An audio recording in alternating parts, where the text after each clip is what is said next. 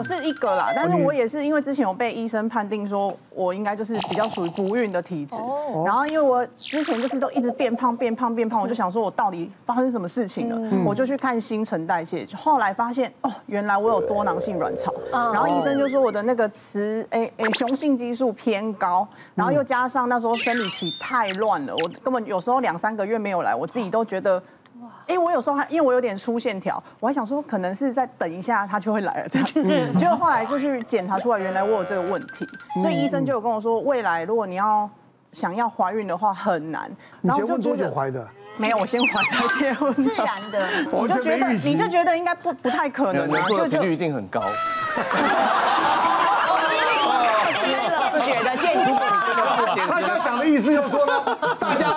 想要怀就不要结婚，对不对？婚前性行为最容易怀孕，因为结婚后很少做，是不是？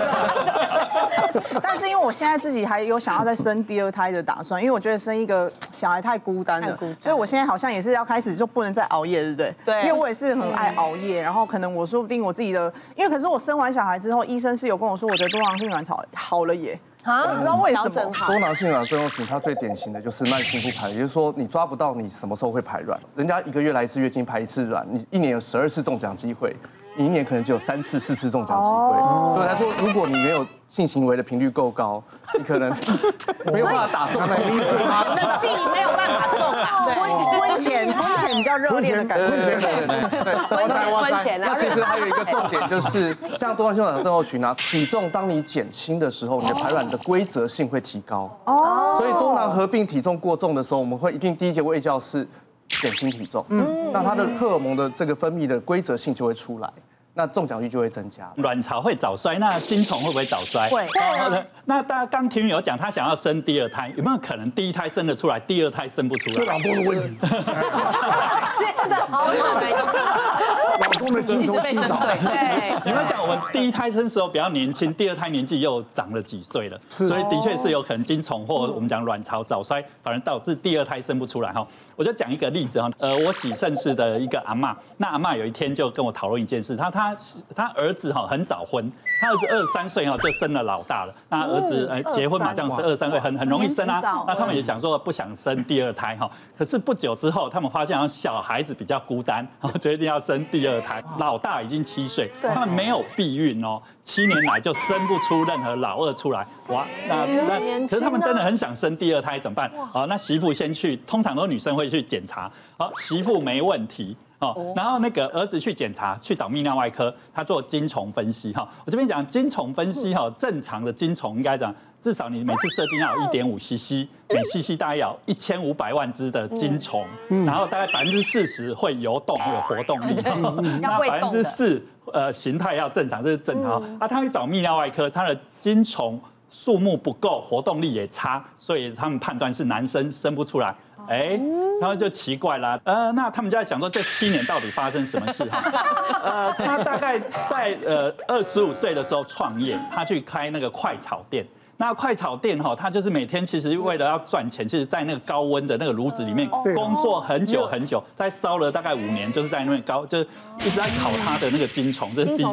第二个哈，这五年胖了十公斤，因为呃快炒店很容易一直吃东西吃东西，所以就是肥胖加高温呐。所以后来那个泌尿外科医师建议他，第一个是减少那个做厨师的那个时间，他就再聘另外一个厨师。他再把体体重再减重十公斤下来，不久就怀孕了哦。所以男生呢，如果说你今天真的过胖啊，因为温度这个事实上还是可逆。然后啊，如果说，所以我刚刚讲说，如果想要生第二胎哈，真的要好好保养身体，不管男生女生哈都是一样。好，我们接下来要看什么呢？来，接下来就是血管的警报。这个就是我很有经验，呃，之前因为太胖了，所以我会有时候突然就是胸闷，我不知道是不是因为肉太多、脂肪太多，然后压住我气管。你的内脏啊，对，然后所以我的内脏脂肪特别高，好像那时候飙到十五、十六，就很夸张，我就觉得我随时可能会就是就这样走了。尤其是那一阵子很多那种心血管就是猝死的新闻，所以我自己太害怕。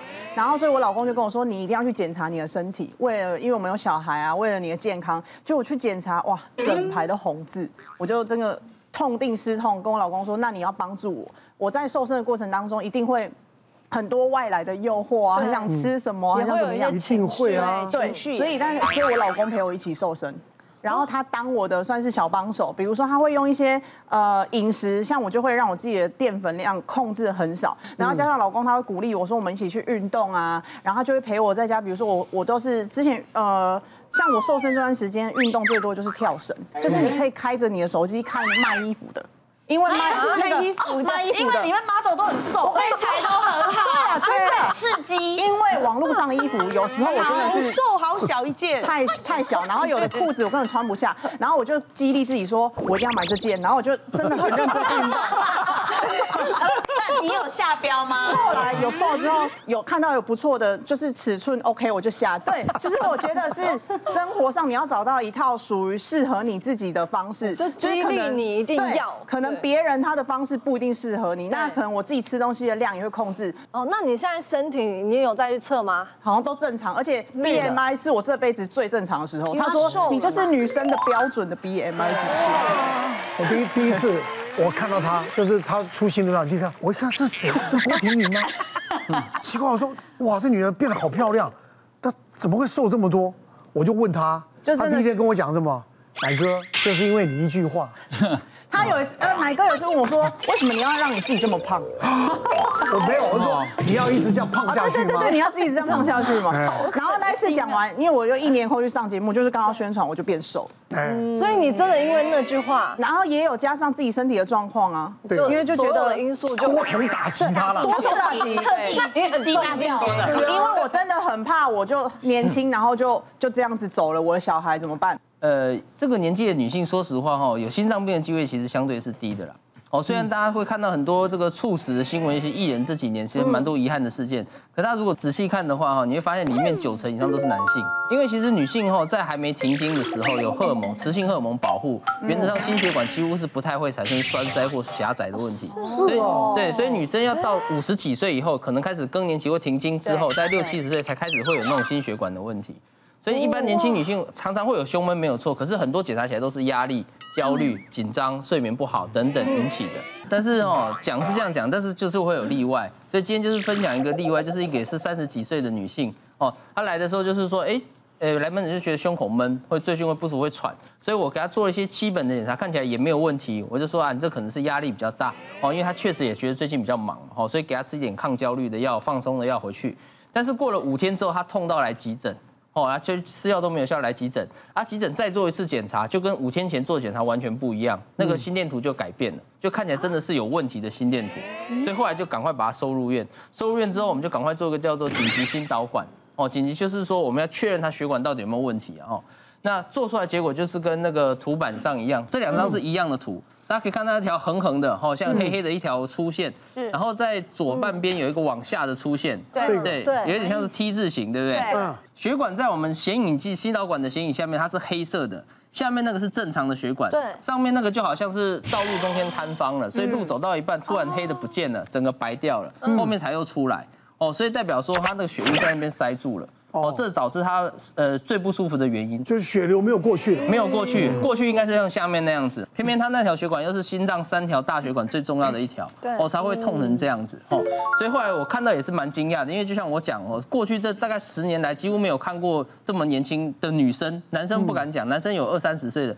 女生没有看过三十几岁就就血管那么严重了哦，当然我们还是把它处理完的，下面那个是处理完的，就是已经打通的路哈，所以处理完之后它就好很多。但重点是这个是治标而已，重点是治本。为什么三十几岁的女生会狭窄成这样？嗯，后来我们就帮她做了全全套的抽血。那确实它有一个指数，呃，很异常，它就是血糖特别高。血糖我们一般看两个指标，一个叫糖化血色素，这节目也讲过很多次，正常要六以下，它大概是十二。换算哇，对，换算成正常人我们理解的血糖大概就是接近四百了。哦，所以才导致说好像血管整个都泡在糖水里面泡泡了这么久。